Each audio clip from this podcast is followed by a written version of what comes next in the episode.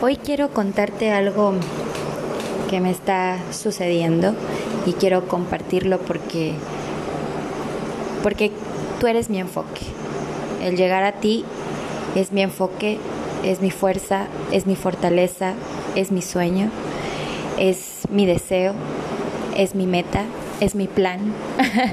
Lo puedo decir de muchas formas, de muchas maneras, puesto que lo que quiero contribuir o aportar al mundo es ayudar. Y dar significa prácticamente en lo que eres, en quién eres, en lo que te puedes convertir.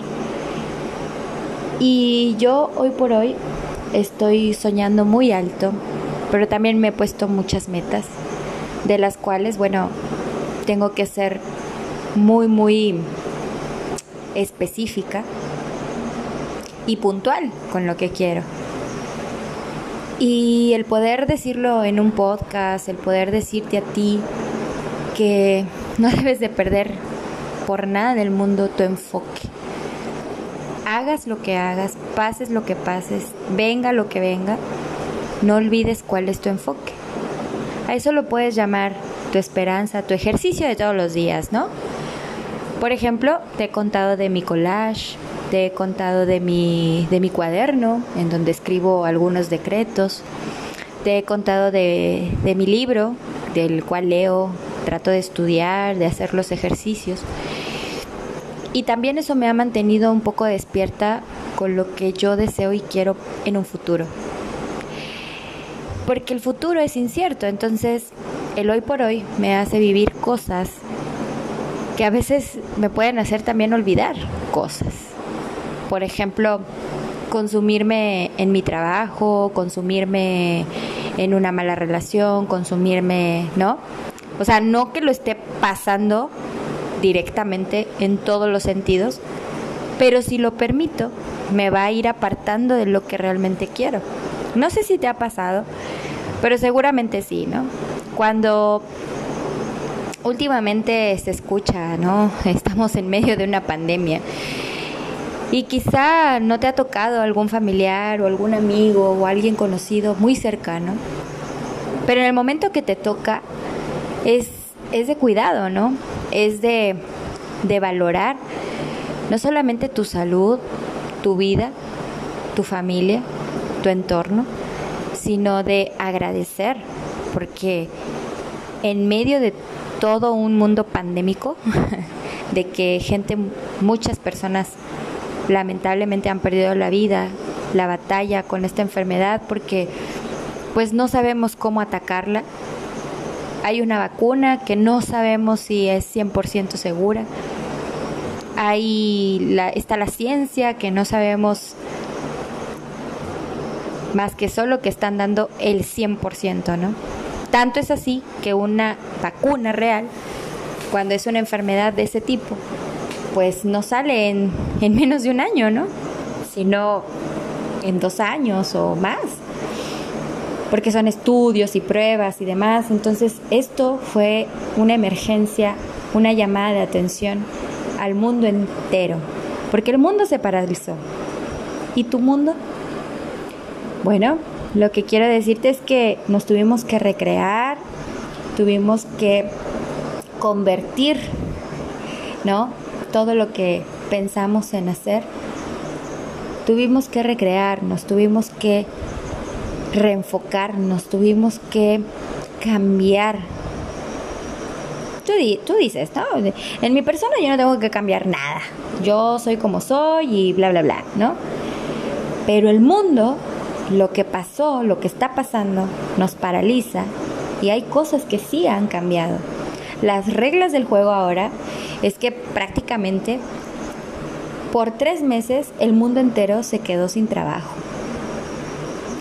O no sin trabajo, pero todos en sus casas. Por primera vez, calles tan transitadas dejaron de haber gente, dejó de haber niños, risas, Incluso hasta hay chistes acerca de los testigos de Jehová, porque ellos iban de casa en casa tocando puertas y ahora nadie los ve. Nadie sabe dónde están. Entonces, también es una, una conmoción, ¿no? Porque cosas que pensaron que había cosas que eran, perdón, que eran desapercibidos, pues ahora resulta que no, que fue muy notorio que el mundo cambió. Pero insisto, ¿y tu mundo? Mi mundo, por ejemplo, cambió mucho en el sentido de que mi vida pues ya no era la misma. Tuve que tomar decisiones drásticas, como muchas personas.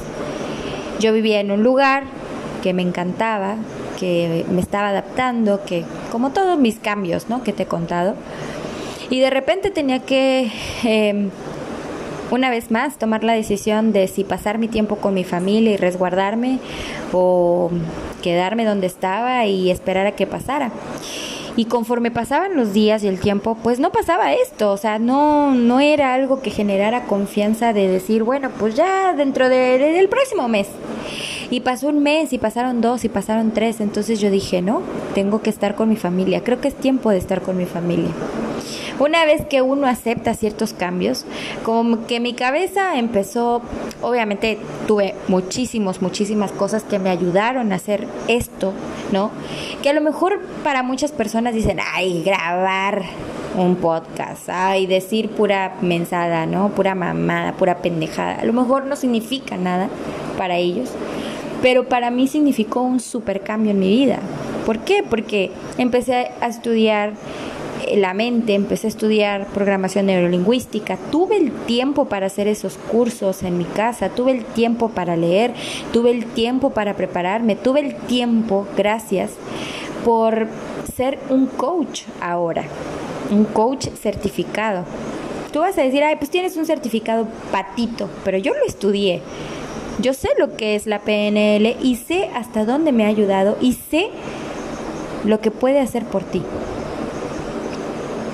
Bueno, a lo mejor no en todo el mundo, ¿no? Porque pues también hay resistencia, también hay cosas en las que sigo trabajando, como aquellas personalidades espejo o como aquellas personalidades que todavía me siguen cagando, ¿no? Que me caen mal, que digo no puede ser, no puedo con esto y me, a veces me supera. Y eso es lo que quería compartir contigo, porque hay situaciones que a veces me superan. Soy un ser humano, entiéndelo. entiéndelo, Michelle. ¿No? puedes estar de acuerdo conmigo, no, puedes decir sí, creo que esta chava tiene razón, no, no, esta vieja no sabe de lo que habla. Pero no se necesita ser muy sabio para entender que hoy en día tenemos una generación que viene detrás de nosotros, o sea, yo te estoy hablando de mis treinta y pico, casi cuarenta. No, todavía me falta para los cuarenta, ¿no? Pero, pero ponle que voy más para allá que para atrás. Y, y no, y, o sea, y la generación ha sido así como que, wow, ya no puedes decir nada porque, porque son muy sensibles, ¿no? Y también me hace pensar y digo, ¿qué tan consentidos tenemos a nuestros chavos de ahora?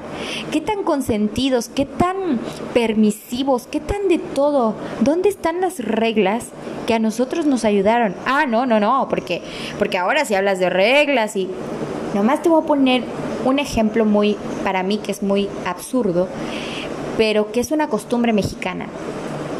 En México tenemos la costumbre de decir mande. Tú me llamas por mi nombre o me dices algo y si no te escuché te digo mande o te digo mande, ¿sabes? Y mm, en Argentina, por ejemplo, pues, ah, y, y antes de, irme al otro país y regresar. en México también, este, si, si nosotros decíamos en aquel entonces, en vez de decir mande, y decíamos ¿qué? o sea, si decían, oye tú, Michelle, ven para acá, y yo, ¿qué? ¿Cómo que qué? Di mande. Y yo, ah, ok, mande. y entonces es una costumbre que desde chiquitos, o sea, nuestras costumbres, nuestra cultura, nos han educado para decir el mande desde chiquitos, ¿no? Bueno, ahora me voy a Argentina. En Argentina, el mande para ellos es represión. Sí, sí, sí. Para muchos de la mayoría que yo escuché, que, o que me escuchaban que yo decía mandé, decían, ¿por qué viven reprimidos? Y me hizo pensar y dije, ser una represión, sí, dependiendo de la cultura donde estés. A mí, por ejemplo, el que tú contestes qué, solamente, sin decir, oye, ¿qué pasa? Sino, ¿qué? Tan seco, tan áspero, para mí es una falta de educación.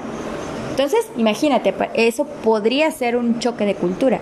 En otra cultura, pues no sé cómo sería, pero em, no conozco más culturas así profundas como para decirte, es que esto sería de mala educación o de buena educación, o esto sí está bien o eso no está bien.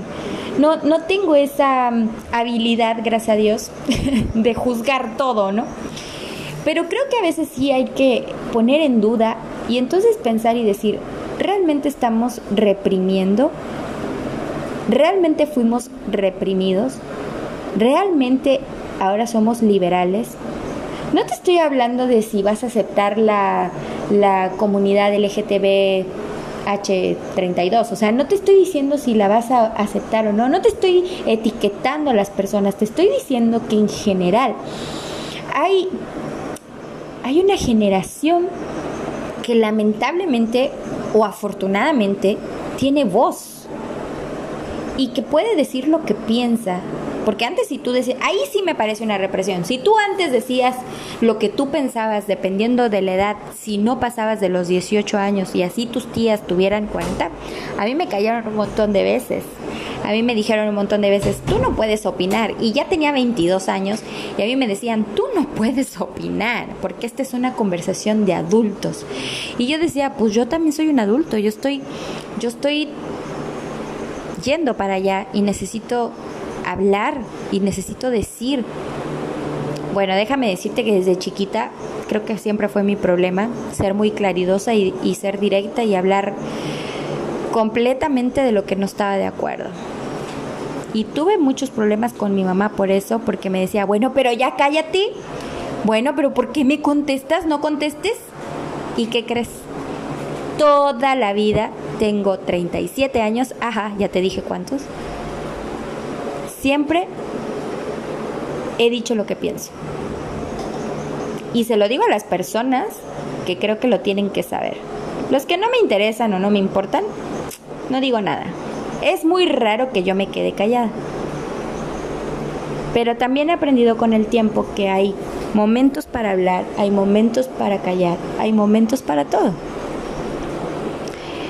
Entonces, realmente nuestra generación, ¿cómo estamos hechos?